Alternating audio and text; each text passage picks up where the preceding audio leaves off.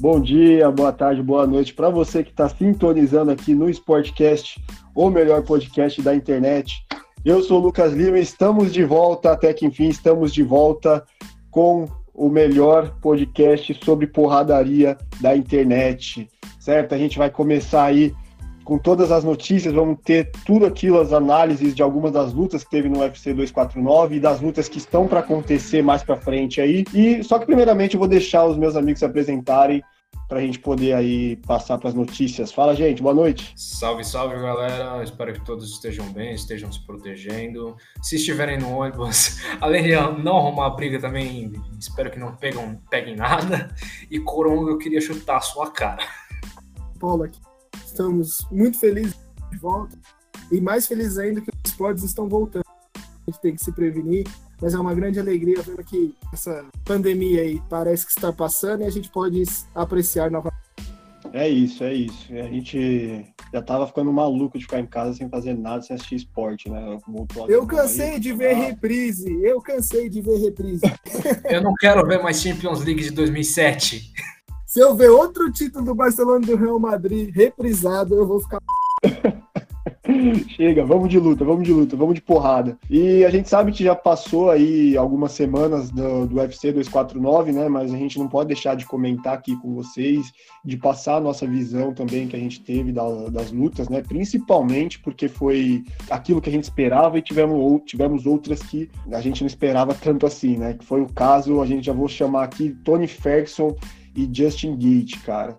É, acho que nem o mais otimista torcedor do Gate imaginava que fosse uma luta tão Justin Gate, né? Acho que foi muito bem o Justin Gate em questão de cabeça cerebral. Para quem achava que ele ia fazer o jogo dele em dois, três rounds, eu acho que não foi bem assim. Ele fez uma estratégia muito boa e conseguiu sair com a vitória para cima do Tony Ferguson. O que, que vocês acharam da luta, hein? Cara, primeiramente, que luta, né? Que luta. A gente esperava que fosse ser um lutão, mas provavelmente não da forma como aconteceu, né? A gente. Acho que ninguém apostava na surra que o Tony Ferguson tomou, né? Foi muito surpreendente. Apesar dele ter um histórico de, de tomar bastante porrada, mas ele também tem um histórico de dar bastante porrada que não aconteceu, né? E o Justin Gate aproveitou demais, soube manter um cardio, soube manter a cabeça a luta inteira e com a, a força, né, o punch de sempre, né? Não, não é à toa que o, o, Tony Ferguson ficou estragado do jeito que ficou, né?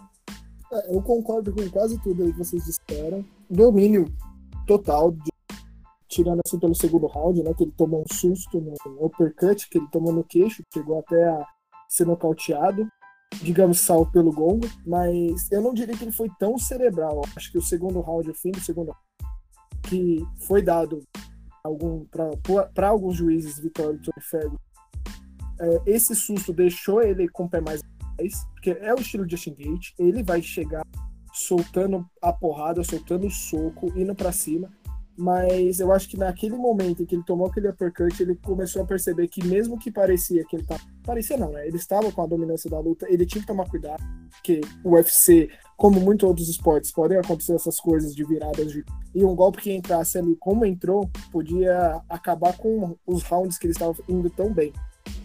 É, mas fora isso, fora esse que ele tomou, domínio total de Justin Gate. O que mais me impressionou dele foi a força que ele soltava o soco.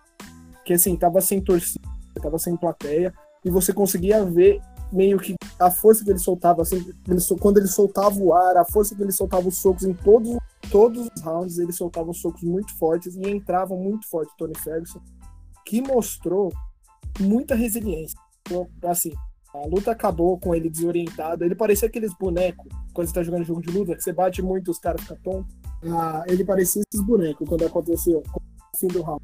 Ele é um cara que mostrou que tá aí na, na categoria para ficar nivelado por cima. Um cara muito forte, um card muito bom. E eu gostei muito da maneira com que ele solta os. Acho que ele tem que se proteger um pouco mais, ser um pouco mais cerebral. Mas é um cara que eu vejo com muita força na categoria. Sim, e acho que se você é conhecido como mais violento num esporte tão violento quanto o MMA, é, é um, é um negócio para ser respeitado. Eu, eu, concordo com o que você disse, sim. ele tomou um susto muito grande do, com esse uppercut que entrou e ele, infelizmente, tomou, ou felizmente, né, tomou um knockdown e deu aquela bambeada, mas acho que foi um susto que fez bem para ele durante a luta. Ele colocou os pés no chão de novo e teve um momento também que, que o corner dele, acho que do quarto para o quinto round também falando é, para ele se focar na luta, não perder o, o controle, não deixar subir a cabeça, porque do outro lado tinha o Tony Ferguson, né? É o, é o é o bicho papão, é o cara que quando você menos espera ele acerta uma cotovelada na sua fuça e você perde a, a consciência por no mínimo uns dois minutos, sabe? Você tem que ficar esperto com um cara como esse. Que inclusive dois dias depois da luta no hospital já tava fazendo flexão. Não, e, e assim, talvez, lógico, com todo o respeito que eu acredito que o Justin Gate tenha, mas em alguns momentos parecia mesmo que ele estava desdenhando do adversário. Ele abriu um sorrisão, soltava uns golpes e meio que balançava assim, falando, ah, ó, pra esse, aquele. E realmente entrava. Né? Ele tem que colocar algumas vezes a cabeça no lugar, porque se o Tony Ferguson, assim como ele é conhecido por esses golpes de última hora, existem outros adversários que ele pode enfrentar à frente que tem a mão pesada tanto quanto ele mesmo. O Justin Gate mesmo. E isso pode ser algo que atrapalhe ele se quiser ir pra categoria. Tá esperto com isso. Mas lutaça, Justin Gate parabéns, derrubou o favorito. Na luta aí ele era o azarão. Sim, a gente só tem que levar em consideração também que provavelmente o, o Tony Ferguson não vinha fazendo um camping pro Justin Gate, né? Ele, ele tava treinando para pegar o Khabib, que aconteceu tudo que aconteceu, a luta não acabou não rolando, aí veio o Justin Gate. Então, são estilos diferentes, mas mesmo assim, é, durante a luta eu, eu, fiquei decepcionado com a performance do Tony Ferguson, porque ele, ele realmente não conseguia fazer nada, assim. Ele teve aquele uppercut que entrou no queixo do Justin, mas além disso, não teve muito o que fazer. É, foi o único momento realmente de, do Tony Ferguson o restante, Justin Gate dominou, dominou o octógono, dominou o jogo em pé. Vitória incontestável. Mas a luta foi muito boa. E é aquilo, o Ferguson tá de parabéns por ter aguentado tanta porrada, porque eu nunca vi um cara bambear do jeito que ele bambeou e não cair. Sim, é nesse sentido que, que eu tinha comentado do, da cabeça do Gate, porque imagina você é, enfrentando um cara que tá ali, que já tava com uma luta marcada contra o campeão, e você sabe do potencial dele, você bate a luta inteira nele e o cara não cai. Imagina como tem que ser a cabeça de um, de um moleque desse, né? Porque ele é mais novo que o Tony Ferguson. Bater no Tony Ferguson e ele vem para cima, o cara não para. E, cara, imagina a cabeça que você tem que ter para aguentar isso. Ainda mais o, o seu corner gritando e ouvindo outras pessoas gritando, e aí você dá porrada, o cara não cai, e aí você erra. Então tem que ter muita paciência e muita perspicácia para poder fazer o que ele fez. Eu acho que foi algo, não, não diria de gênio, mas ele soube controlar os momentos certos de fazer cada coisa, né? E eu acho que isso que deu a vitória para ele. Né? Totalmente. Cara, é, para quem luta, sabe que se você acerta uma, um, golpe com, com, toda a sua força e o outro cara continua vindo como se não fosse nada, você já fica meio tipo, ok, tem alguma coisa errada aqui. Se o cara toma todas as suas bombas durante cinco rounds completo e ele continua vindo para cima, você precisa ter um controle emocional muito grande, porque o desespero vai bater, querendo ou não. Você pode ver o cara todo ferrado na sua frente, sangrando, bambo tonto de, de, tomar porrada, mas se ele não parar de, de vir para frente, você vai se perguntar se ele realmente está daquele jeito. É tanto que a luta acabou sem o knockdown. O Tony Ferguson ele, ele caiu em pé, digamos assim. Né? Ele perdeu a luta em pé. Ele não caiu. Sim, o árbitro knockdown, mas. Né? Exatamente, o árbitro parou. Porque... Acho que nem o árbitro acreditou que o Tony Ferguson estava em pé aí. Não, ninguém acreditou. E no último, se não me engano, foi no último round mesmo, o, o próprio Justin Gage falou que não, também não estava acreditando e que se precisasse morrer no ringue, ele iria morrer no ringue. Tipo, você vê o nível que tava o negócio ali dos caras se enfrentando. A gente vendo pela TV, vendo pelo pay-per-view, a gente não tem noção dessas coisas, né? Mas os caras estão lá dentro, é outra adrenalina, é outra vibe, cara. É difícil. Bom, então, fechando essa luta aqui do, do Gate contra o Ferguson, né, que foi uma excelente luta, inesperada para alguns, outros já diziam saber do resultado, né, mas enfim, foi uma luta muito boa. E a gente passa então para a próxima luta aqui, que também foi um domínio, se não absoluto, foi maior parte da luta do Henry Cerrudo contra o Dominic Cruz, né, que é ex-campeão, que a gente estava na expectativa de ver a volta dele após cirurgias, enfim, várias lesões aí. A gente não sabia como que ele ia voltar e parece que dessa mesma forma que eu tinha elogiado o Gate pela cabeça, eu acho que o Cerrudo também foi inteligente em algumas estratégias com chutes médios, chutes baixos ali, tentando pegar a região de, de mais é, dificuldade do Dominic Cruz, né, de mais fragilidade, e conseguiu levar aí, na minha visão, bem tranquila até a luta. E parabéns aí pro Cerrudo, porque é, difícil, cara, é difícil. E mais para frente também a gente já vai comentar aqui, já vou dar um spoilerzinho, né? Deu, falou que queria se aposentar e, e né, a gente sabe que na luta Pode ser que sim, pode ser que não, né? Eu acho que não, mas a gente comenta isso mais pra frente também. O que, que vocês já sabem da luta aí? Cara, é, Henry Cerrudo foi completamente inteligente né, na estratégia dele, porque do outro lado a gente tinha um, um oponente maior e, e, conhecido pela mobilidade, né? O, o, jeito da movimentação do Dominic Cruz é, é único.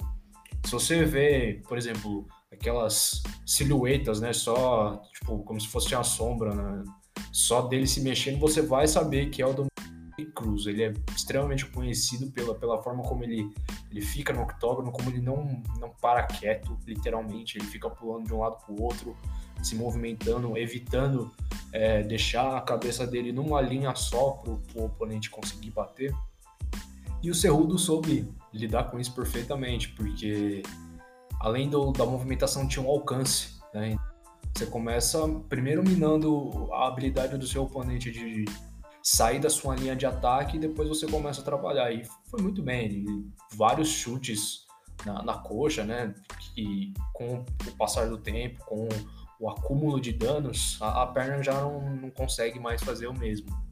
Ele conseguiu aproximar quando, quando necessário, conseguiu levar para o clinch, que também é, é, um, é um mérito dele, do, do Cerrudo, né? Ele é, ele é muito forte nisso, ele é um campeão de wrestling olímpico. É, não que o Dominic Cruz não seja, mas acho que o Cerrudo é, tem um nível acima no wrestling. Conseguiu aproximar e conseguiu levar a vitória na, na, naquela ajoelhada, né? Que, que conseguiu entrar na, na cabeça do Dominic.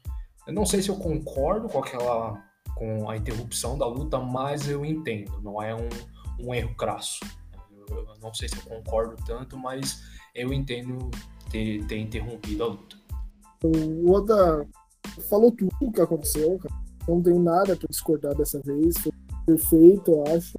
Questão de da estratégia que o Cerrudo adotou no segundo round né, para minar as pernas do Cruz.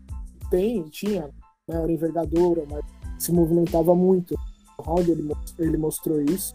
E no próprio, no, no próprio primeiro round, né, o, o Cerrudo já, já, já tinha identificado e começou a atacar as pernas. E no segundo round ele voltou da mesma forma um cara que tá voltando agora, mais velho, né? Cruz, ele ia sentir um pouco dos rounds e sentiu ainda mais com, com os danos na região inferior.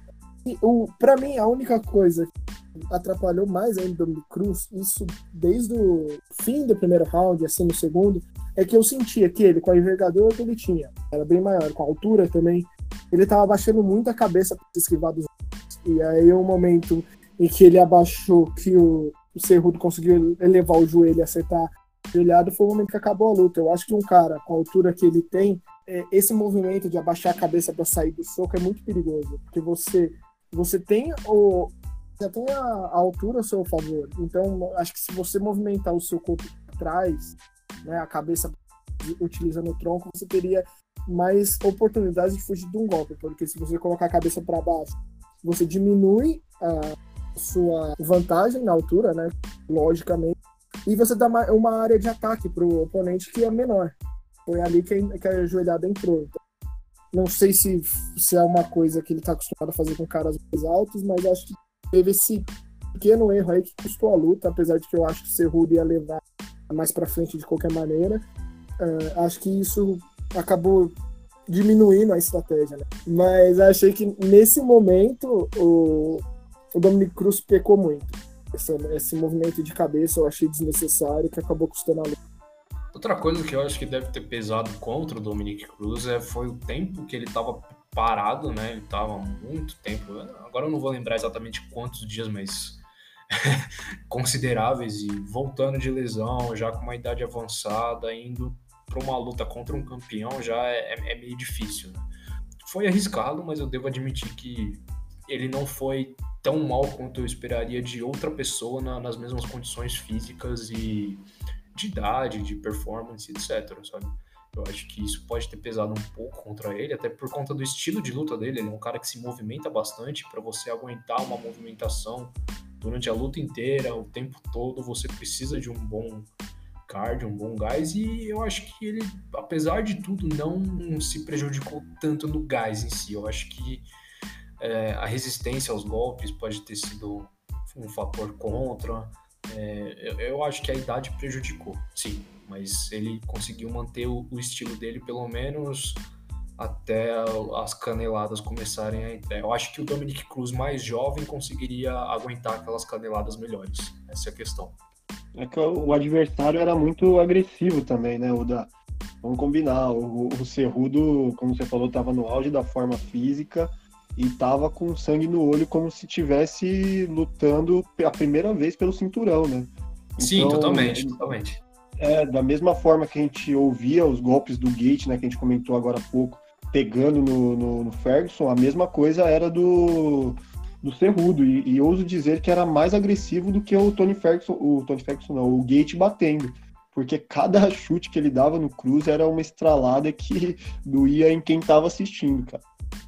É, o, o Cerrudo ele foi se provar. Ele não, ele não precisava se provar, mas ele foi. Ele foi desse sentimento de eu preciso mostrar mais. E outra coisa que também a gente, assim, a gente ia poder, né, identificar se realmente o cardio do, do Cruz tá tão, poderia estar tão bom quanto ele sempre demonstrou se a luta continuasse, né, fosse para os rounds mais adiante. E também a questão dos treinamentos não estarem 100%, né? A questão de tudo que a gente está vivendo e tudo mais, também deve ter prejudicado os treinamentos. Só que isso tanto de um lado quanto do outro, então acaba se equiparando. Cara, assim, o Cruz foi lá, aceitou a luta, mais velho, nas condições em que o mundo está, ele aceitou e ele foi um guerreiraço. Foi lutar com um cara que estava explodindo na categoria, então todos os méritos também para o Dominic Cruz. Achei que ele foi muito valente, muito guerreiro. E o Cerrudo foi monstruoso, provou que é o cara da categoria, né? Mostrando, tá demonstrando isso há alguns anos, é, lutando bem, vindo bem, mostrando que tá sempre dedicado à luta, preparado para qualquer tipo de luta que acontecer. Então, cara, acho que não podia, apesar do, do nocaute, eu acho que foi uma bela demonstração do Dominic Cruz e principalmente do Cerrudo. Sim, e eu ainda não concordo com a, a interrupção. Eu, não, não, eu acho que o, o Dominic Cruz tomou uma joelhada e estava tomando as porradas do, do Cerrudo no chão, sim, mas ele já estava conseguindo se levantar, estava conseguindo se proteger. Mas eu entendo o juiz, eu entendo o árbitro, ele estava lá para tentar evitar maiores danos ao lutador. É, é, um, é, um, é um é uma rara ocasião em que eu não concordo, mas não estou aqui para atacar o árbitro. É, e teve a questão da, da cabeçada dos dois lutadores, né? Isso já deve ter assustado um pouco o juiz, que você viu que no momento da cabeçada sangrou muito, os dois lutadores saíram meio capengando, então ele já deve ter ficado preocupado com tudo isso. Mas se a luta continuasse e acontecesse o pior com o Cruz, todo mundo ia crucificar o árbitro ainda. Eu acho que você é melhor você pecar pelo excesso de, de proteção do que o contrário. Sim, totalmente, totalmente, totalmente. Eu acho que se você. Não, não foi um erro crasso, essa é a questão. Foi, foi uma, uma questão é, discutível, porém não, não, na, nada demais, sabe? Eu concordo, sim, acho que tem que proteger sim os lutadores ao máximo e isso foi um, um ótimo exemplo da, de proteção. Né? É isso, e também teve a, questão da aposentadoria dele, né? Após a luta, ele tomou o microfone da mão do Joe Rogan, né? Joe Rogan que faz um podcast muito bom lá no, nos States, né? Foi lá entrevistar os lutadores após as lutas E o Cerrudo pegou o microfone dele e anunciou que estaria pendurando as luvas, né? E a gente ficou meio sem saber o que pensar, porque o cara tá no auge da, da forma física, tá? É campeão incontestável ali, conseguiu uma vitória contra o Dominic Cruz, tem um cartel excelente e anunciou que vai parar. Né? Então, inclusive o nome dele já saiu do, do ranqueamento, né? Do, da lista de ranqueamento. Então, pegou acho que a gente de surpresa aí no, esse, essa aposentadoria dele. Se é que ele vai aposentar, né? Cara, pra mim isso não faz o menor sentido. O cara tá no auge do, de, de, tudo e vai. Não, mano, não. Não, acho que se, se começar a pingar a proposta com, com dinheiro de campeão, como, ou, ou como diz o Conor, for noite de calcinha vermelha, mano, ele vai voltar. Ele vai voltar, não tem jeito. Ele vai voltar. Se alguém te oferece 3 milhões agora para pisar no octógono, mano, se me coloca lá dentro contra, contra sei lá, não, o Engano não, mas. É, sei lá. contra o José Aldo, me dá 3 milhões, eu vou, pô. Eu vou. Contra o Engano não. é, ele explicou, né, o porquê da dizendo que entre todas as rotinas dele como atleta, desde a época do esporte, desde a época da luta olímpica, ele, ele diz né, que perdeu muitas coisas da vida que ele podia estar fazendo ao invés de treinar, é, ao invés de estar treinando. É lógico, ele não falou que preferia fazer uma coisa ou outra, mas ele falou que já passou dessa fase, já treinou, já provou que tinha que provar, agradeceu o Dana White por ter acreditado nele, ter colocado ele lá no, no UFC pra, e mostrou cara, profissionalismo total. E se ele tá achando que tá na hora de parar, acho que não tem como a gente dizer o contrário. Lógico, a gente fica triste, que é um cara que estava em crescente, que tem idade para lutar pelo menos em alto nível, pelo menos mais uns três anos, que até mais, que é um cara que muito um treino, pesado, mas talvez por esse profissionalismo que ele queira parar, sabe? Não quer deixar as coisas é, ele não vai conseguir diminuir o seu nível de treinamento enquanto estiver lutando. Mas ele também tem que dar prioridade para as outras coisas na vida dele. Então é melhor parar. Do que, eu acho que a patroa ia tirar ele de casa na porrada. Eu acho que alguma coisa assim. Ah, claro que vai, mano. Mano, se a gente que não é lutador profissional, a gente tá se coçando para treinar, para fazer, sabe? Um cara que vive para lutar, uma hora ou outra ele vai voltar, não tem jeito. Você vê caras, mano, Hoje em dia, o próprio Tyson mostrando que voltou a treinar, que tem possibilidade sim dele voltar a lutar. E, mano, o seu Rudo vai, vai voltar. Vai, ele não vai se aposentar de vez. Pode me cobrar. É, então, e com essa, é, com essa aposentadoria dele, nós teríamos o seguinte cenário. A categoria dele é, ficaria sem o peso galo, né? Ficaria sem o campeão. E aí nós teríamos algumas especulações de como poderia proceder para as lutas, né? Para ter esse novo campeão. Né? Então, alguns nomes foram ditos e dentre eles tem o José Aldo, numa luta contra o Peter Yan. Né? Não sei se pronunciei certo, mas acho que é isso. Então ficou essa lacuna, né? Porque ele está como campeão em duas categorias e agora a gente vai ter que ter lutas aí, vamos ter que definir duelos para poder ver quem será o novo campeão dessas categorias aí, inclusive brasileiro José Aldo, aí na mira do, do UFC para isso tudo é especulação, tá? Não é nada que, que esteja certo, mas o cenário tá favorável aí para José Aldo.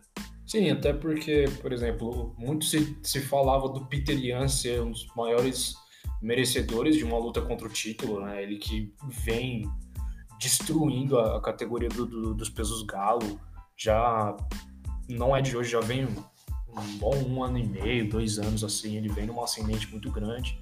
E o José Aldo é um cara que não tá no top 5, mas antes da luta dele cair por conta do, do, do visto dele que não foi aprovado para ir para os Estados Unidos, ou antes, quando o evento estava marcado para cá no Brasil e aí teve que ser cancelado por conta do coronavírus, é, ele tá, ele, a, a, chance dele era de lutar pelo título contra o Cerrudo. Então, inclusive, muito falava-se que o Cerrudo era uma luta perfeita para o José Aldo, porque em pé, é, é, é, o brasileiro é superior ao, ao Cerrudo e é o cara com mais defesa de queda na história do UFC. Então, é um casamento perfeito para o brasileiro. Agora a gente não sabe, né? O Peter Ian é um cara muito bom em pé, muito bom em pé. Ele, ele treina na, na, na Tiger Muay Thai, na, uma equipe excelente da Tailândia, que inclusive também treina um outro campeão dos pesos peso pena, o Volkanovski, né? Então, não é qualquer um, não é um cara que vai tomar uma surra do José Aldo, muito pelo contrário, é um cara que bate de frente. E eu acho uma luta interessante. E eu, eu acho que é a especulação mais válida no momento. Eu acho que talvez seja a, a venda mais fácil. Apesar de, por exemplo, no, no ranking aqui, eu estou olhando aqui agora, número um é o brasileiro Marlon Moraes, mas acho que entre o Marlon Moraes e o José Aldo, o público prefere ver o José Aldo. Desculpa com todo respeito ao Marlon, mas. É uma luta que casa muito bem, né? Dois caras que lutam em pé, são dois caras que chamam a plateia por conta disso. E se você, cara, para pensar, colocar esses dois numa luta, eu consigo até elevar, de, que eu acho que é isso que o Dana White quer repor essa divisão, não como prioridade, mas que ela apareça no UFC de novo. Porque agora que o Cerro saiu, ela ficou bem, ficou bem danificada. É, então, oportunidade aí, lembrando que é só uma especulação, né? A gente não, não sabe o que, que se passa na cabeça do Dana White, mas é aquela coisa. Nesse momento é muito difícil eu conseguir o público, né, para assistir essas lutas. Como não tem o ingresso, tudo é, é, é sem a plateia, sem público nos octógonos, o que vai render dinheiro para o UFC agora seria as televisões, né, transmissões, enfim. Então precisaria, precisaria ser uma luta onde os lutadores sejam aqueles que dão mais dinheiro, dão mais visualizações. E às vezes não são os que estão melhor ranqueados, né? Os caras mais cabeças às vezes não, não são os que vendem mais, né? A gente vê aí vários exemplos bons disso.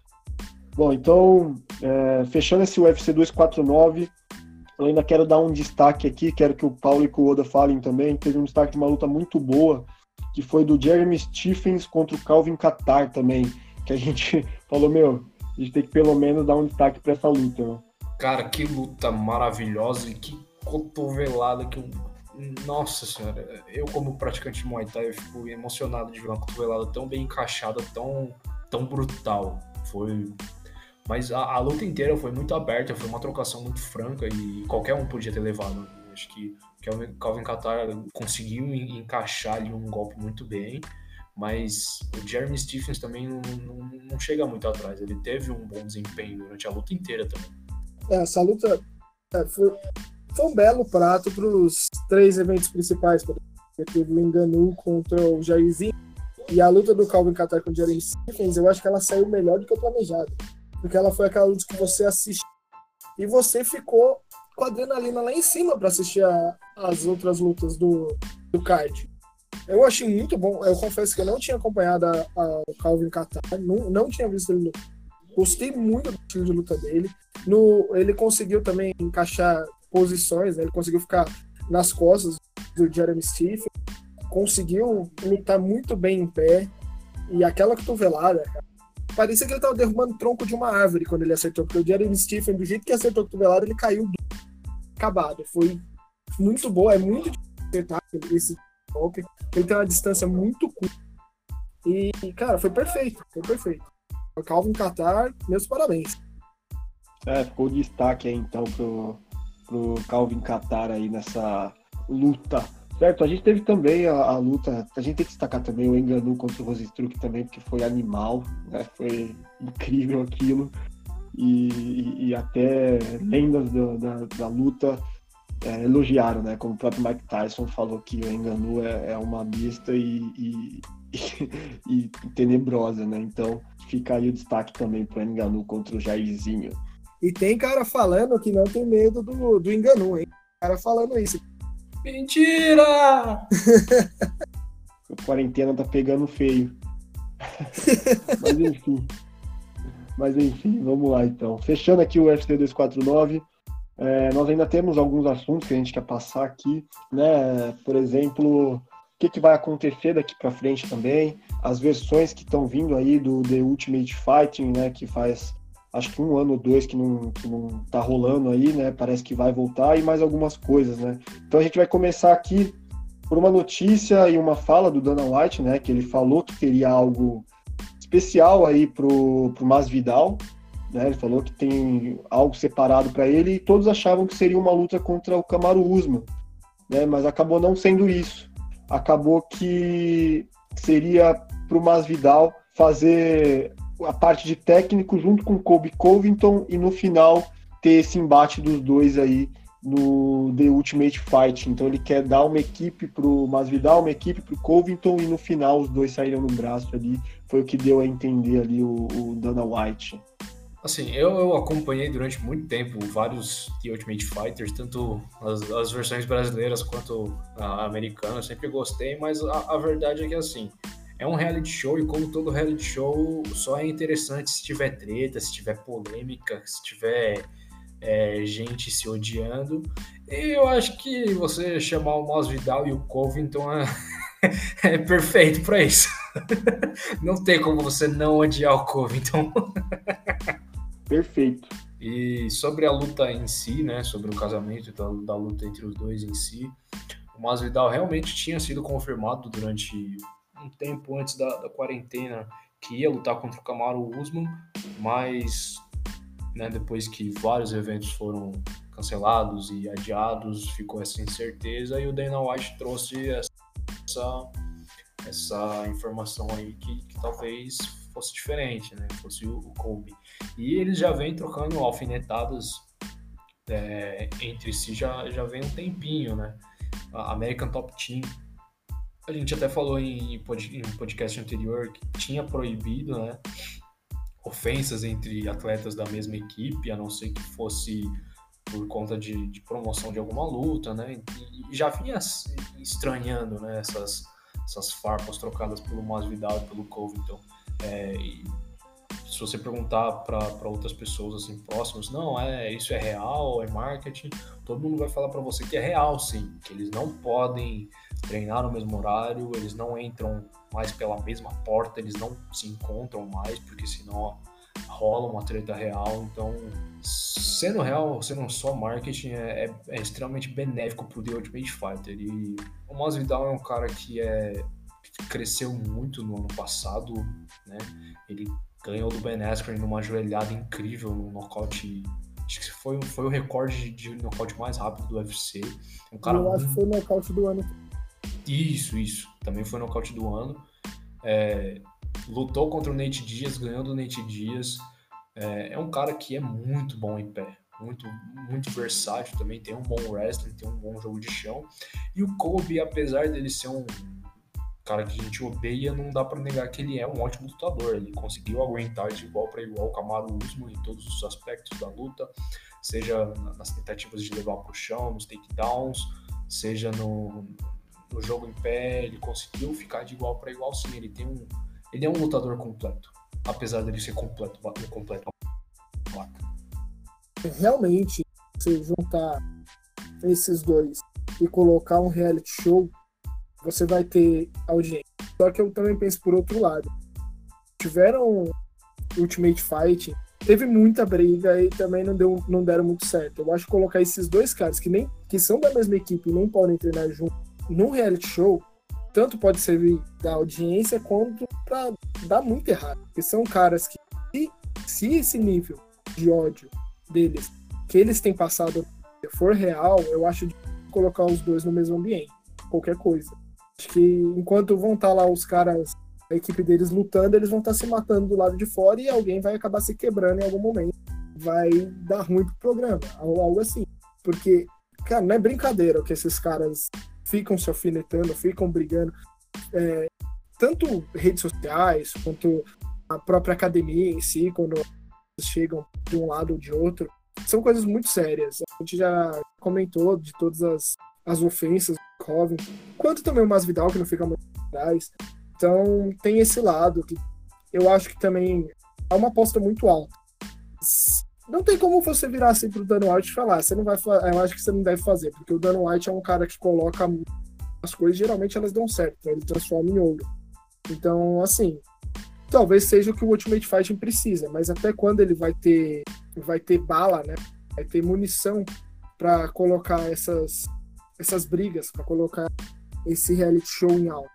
Sim, e, e, ainda nesse ponto do Paulo, é, é, interessante dizer, porque quando a gente tem um treinador, a gente tem alguém que a gente se, é, se espelha, a nossa atitude passa a ser como a do nosso treinador, é meio que moldado para a gente ter o pensamento dele. Então, ter dois caras que estão toda hora se alfinetando, toda hora tretando, toda hora saindo faísca, talvez para a equipe não seja bom. Né? Isso que o Paulo falou é muito importante ser dito também, porque quando você é, é, técnico, quando você é treinador, quando você é mestre, você tem que ter uma postura diferente, de exemplo, né? E talvez o exemplo não seja dos melhores, né? Vamos combinar. É, imagina um monte de mini coffin. Ninguém ia aguentar, Nossa, que inferno, mano. Meu Deus do céu, que inferno, cara. Nossa, e ainda, ainda tipo, vai ser uns caras que, que não é tão bom assim na luta, falando várias merdas. Nossa senhora. Ah. Olha, vamos ter mais Luta ruim. não, vou combinar. Luta mais ou menos. Trash talk horrível. Mano, vai ser TV brasileira, né? Nossa, é, é, o Big Brother verdade faz. seja dita. As primeiras lutas do The Ultimate Fighter, assim, da, do começo das temporadas, são horríveis. Elas são ruins demais. Aí você pega um. Nossa senhora, não. Não, e você junta o fato que os últimos vencedores do TUF não tenham dado tanto, tanto certo, né? Eu acho que o último foi o Uriah Hall. O Uriah Hall era monstruoso no Ultimate Fight, era o negro da capoeira monstro. E assim, ele só perdeu no, no UFC e assim, não foram lutas nem um pouco empolgantes. E olha que ele teve muita chance, porque o Dana White parecia gostar bastante dele, mas foi um cara que sumiu e era um cara que até eu achava que ia dar certo, gostava muito do estilo de luta dele, mas no próprio UFC, nada. Sim, sim. E, por exemplo, o Thiago Marreta ele não, não chegou a ganhar o, o The Ultimate Fighter que ele participou, mas hoje em dia ele tá aí, né? Mais uma vez entre o, ranking do, dos meio pesados, é um candidato a uma luta por título, sim, mas não, não foi o ganhador do TUF, né? O, o TUF que ele participou, a gente nem lembra de, de quem ganhou. Isso que é complicado. E, e, não é só o dele, né? Muitos outros são, foram esquecidos. Eu acho que quem ganhou uma vez que eu ainda lembro, isso faz muito tempo, foi o Ryan Bader. E o Ryan Bader não é um cara que também fez tanto sucesso. Tá, tem outra organização. é. É, então vamos ver o que vai acontecer aí nesse novo The Ultimate Fighting, se é que vai acontecer mesmo, o que, que vai rolar aí nesse reality show e, e, pegando também o gancho desse é, do Masvidal também, né? Queria, surgiu aí na, na mídia esses tempos também, que né, a gente colocava muito o Masvidal numa possível luta contra o Camaro Usman. Surgia um nome aqui, outro ali, e só que o empresário do Camaro Usman é, veio à mídia, veio ao Twitter, às suas redes sociais, e começou a, a alfinetar o McGregor e se ele achasse ruim essas alfinetadas, que viesse pegar o, o Usman de porrada, que viesse pro ringue pra luta com ele. Então, o próprio. Lembrando, não é nada oficial, mas o, só do empresário ter ido às redes sociais alfinetar o Gregor, começou toda uma especulação de que essa luta poderia acontecer, né? Já que o Masvidal, que, que era mais especulado, entre aspas, né? Tá envolvido já com o Covington, envolvido com o Tuff lá em outros é, em outros eventos, né? Teve a questão do Nate Dias também, enfim. É, surgiu aí na mídia essa possibilidade. O que, que vocês acham disso? Cara, assim, primeiro, provavelmente é, as ideias começaram a surgir a partir de uma, de uma possível luta entre o Masvidal e o Conor. O que faz mais sentido, porque são caras de altura e, e peso normalmente parecidos. Só que, cara, você colocar o McGregor contra o Usman, eu não sei nem como é que o Usman luta naquela categoria, meu Deus.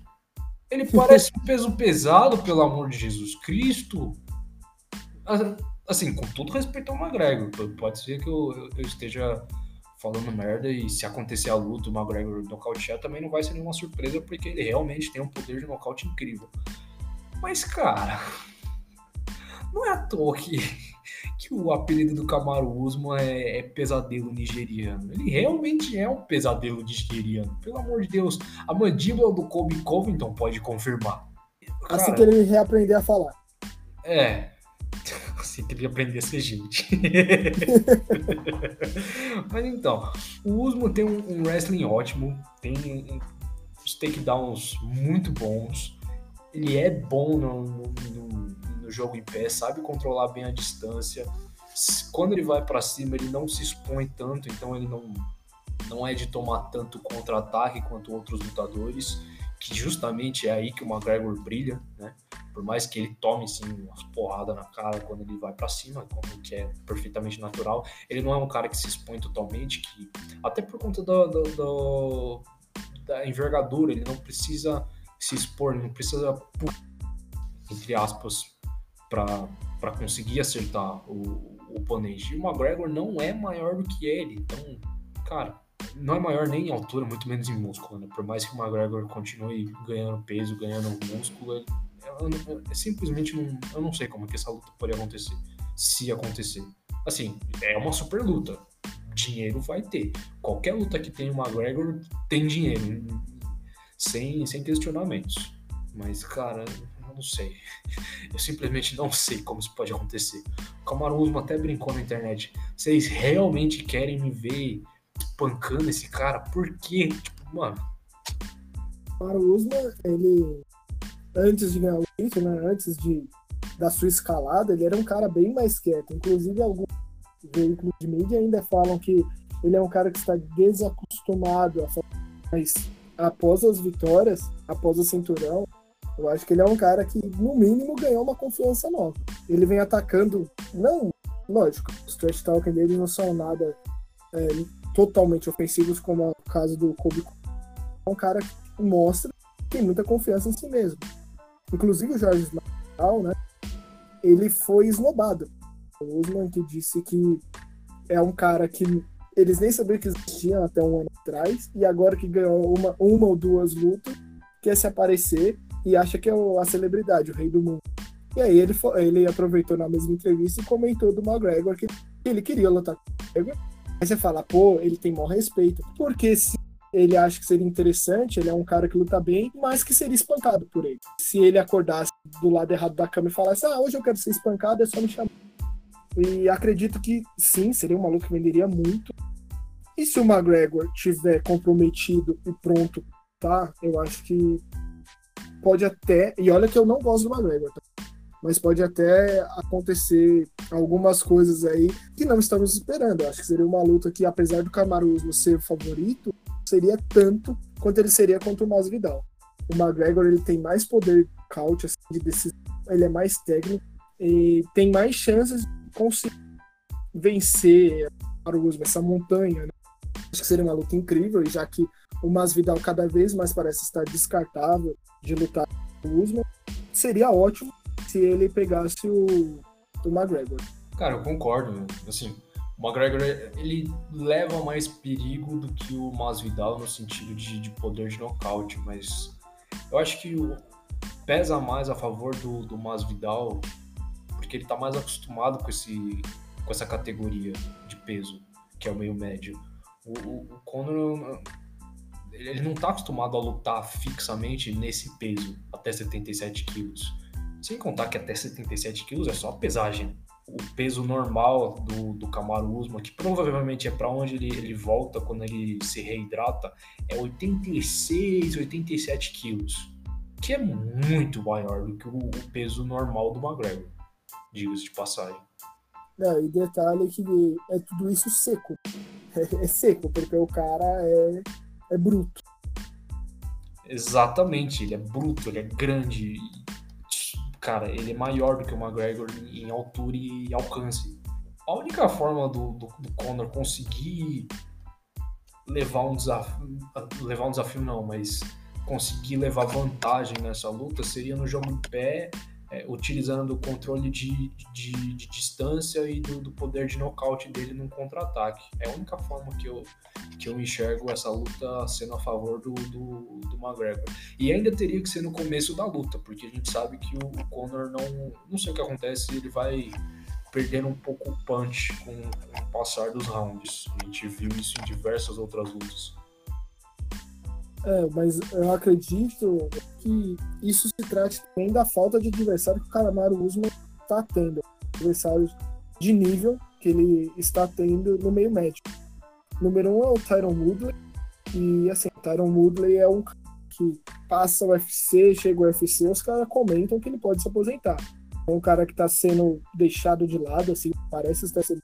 E aí entra o Colby Covington e Jorge Masvidal, que estão ligados a outras coisas. Inclusive o Colby já perdeu, o Jorge Masvidal é o que acontece que a gente dizendo que é o Camaro Usman menosprezando ele, tendo cada vez ele mais longe. Então, as outras opções seriam Leon Edwards, Stephen Thompson, Gilbert Burns.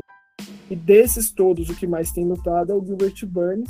A gente parar para pensar, não, não chega a ser um cara que realmente mereça pelo cinturão. Talvez eles estejam batendo de frente com essa parede. A verdade é que eu só queria ver a terceira luta do McGregor contra o Nate Diaz. Só isso. Só isso que eu queria ver. Precisa, né? Um ganhou, cada um ganhou uma luta, precisa da terceira, né? E, e sempre é interessante ver o McGregor contra o Nate Diaz. é sempre muito bom. As, as lutas do Nate Diaz são sempre interessantes. Apesar dele nunca parecer que ele nunca busca coisas grandes, as lutas dele são, muito, são sempre muito interessantes. Eu adoro o Nate Diaz, mano. Eu adoro ele, cara. Ele tacando as garrafas d'água no, no colo é muito bom. Ele mostrando o dedo no meio da luta. Né? Porra, é maravilhoso. O Nate Diaz é o espírito americano no octógono. Não, não.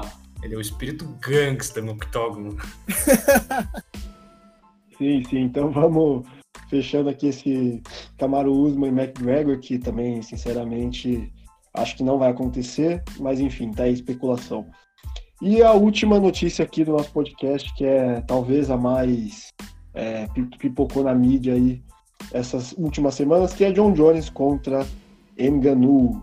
Né? A gente sabe que seria difícil e que vai ser difícil, que tá parecendo que realmente o, o, o Jones não quer mesmo essa luta, o, o Enganu também parece que não faz muita questão, então ficou meio que essa coisa aí. O Jones falou: ah, lógico que eu quero a luta. Só me paga um caminhão de dinheiro que eu luto, né? Sabendo que nós estamos no meio de uma pandemia, sabendo que o UFC não pode perder dinheiro, então eu vou pedir milhares, né? Se, eles derem, beleza, vou lá. Se, como eles não vão dar, então beleza também, né? O que, que vocês acharam aí desse, desse embate aí? Assim, eu, tenho um sonho, eu espero que ele, ele se realize um dia, que é ver o John Jones no, no, no peso pesado. Concordo. Mas... Cara, é... simplesmente eu sonho com ele no peso pesado. É... Mas é complicado, né? Logo, assim, durante anos a gente vem tendo essa conversa, né, de John Jones subir de categoria, né, principalmente naquela época que, que o, o meio pesado tava meio embaixo, só tinha ele varrendo o chão com a cara de todo mundo, que não é mais o caso. Que não mudou. Que mudou, não mudou. Sim. Não mudou. mudou sim. Mudou sim. Não mudou. Mudou. Ele ainda mudou. varre com todo mundo. Pode mudou. ter melhorado o card, mas ele ainda varre com todo mundo. Não, não. Dominic Reis, ah, Dominic ai, Reis ai. deu trabalho. Thiago Marreta deu trabalho. Thiago Marretinha. Pô, Thiago Marreta deu trabalho pra ele com o joelho estourado. É. Mas enfim, voltando. É, já vem tendo essa conversa já há um bom tempo.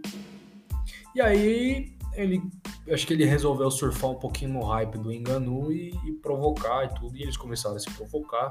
E sinceramente seria uma luta muito boa, porque por mais que o John Jones tenha falado, não, mas quem você acha que é o mais técnico, né? O Thiago Marreta ou o Enganu? Ok, o Enganu não é tão técnico assim, não é. Ele, assim, o, o nocaute incrível, o atropelo que ele deu no, no Rosenstruck foi um monte de overhand, parecendo caminhão desgovernado? Sim, mas cada soco é um caminhão desgovernado, essa é a questão.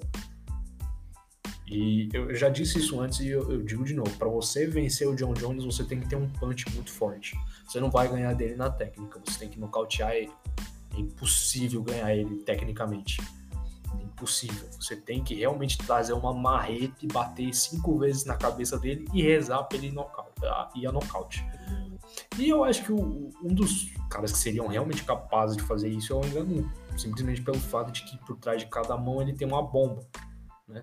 Além de dele ser extremamente assustador fisicamente, eu tenho medo de chegar perto dele.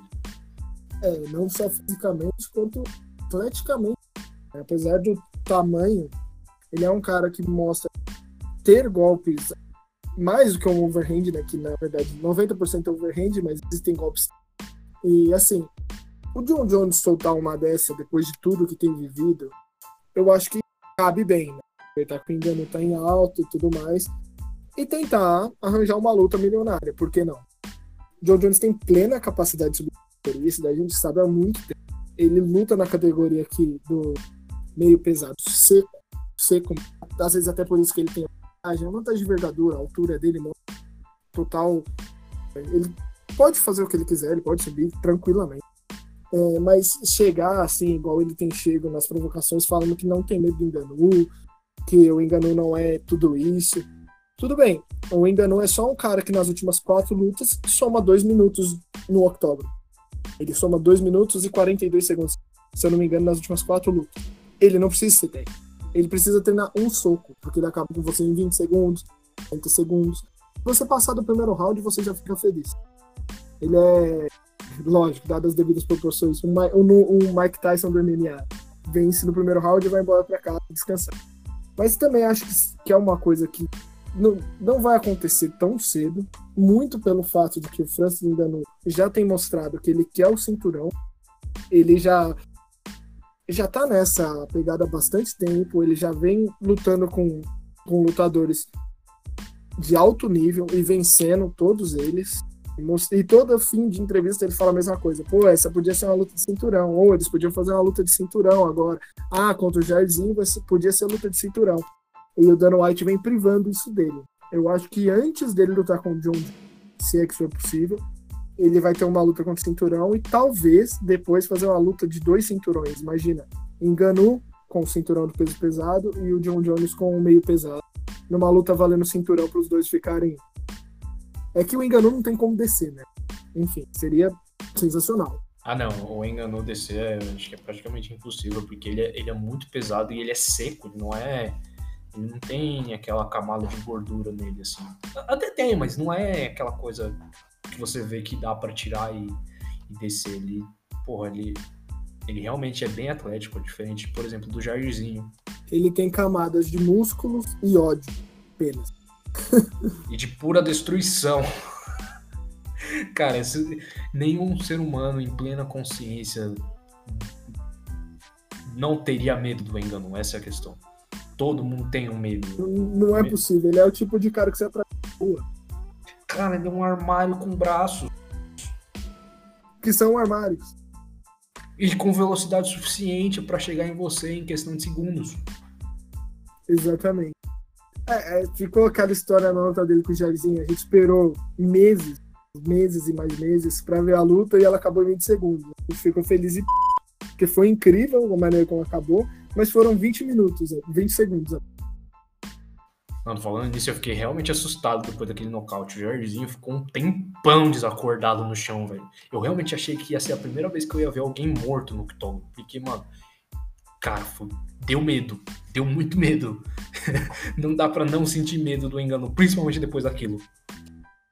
É, e o mais engraçado é você ver o card, né? No... O card não. As estatísticas no final. Quatro, é, 20 segundos, quatro socos do Enganu, zero do Jairzinho acabou. Porque ele soltou três overhand aí, nenhum acertou, no quarto já era. Só acabou. Exatamente, ele, ele só precisa de um soco, ele precisa que, que entre um golpe. E eu não sei se o John Jones tem o poder de nocaute para derrubar o engano. Talvez ele tenha um wrestling para levar pro chão, né, ou sei lá, fazer aquele jogo mais democrático dele de dar pisão no joelho, manter a distância, botar um dedo no olho legal do cara, parar a luta. né? Mas enfim, se, se o Engano conseguir chegar e dar um golpe no John Jones bem encaixado, eu acho bem difícil que ele não caia, sinceramente. Infelizmente, eu acho que fica só especulações e nosso UFC de videogame. Eu ainda vou me permitir sonhar com isso. Justo. O pior vai ser se a luta do, do Stipe Miocic com, com o Daniel Cormier acontecer, o Daniel Cormier ganhar o título, não se aposentar, aí sim o John Jones subir para lutar pelo título dos pesados e mais uma vez eu ainda vou ficar triste no canto dele. e ele varreu o chão com o Cormier.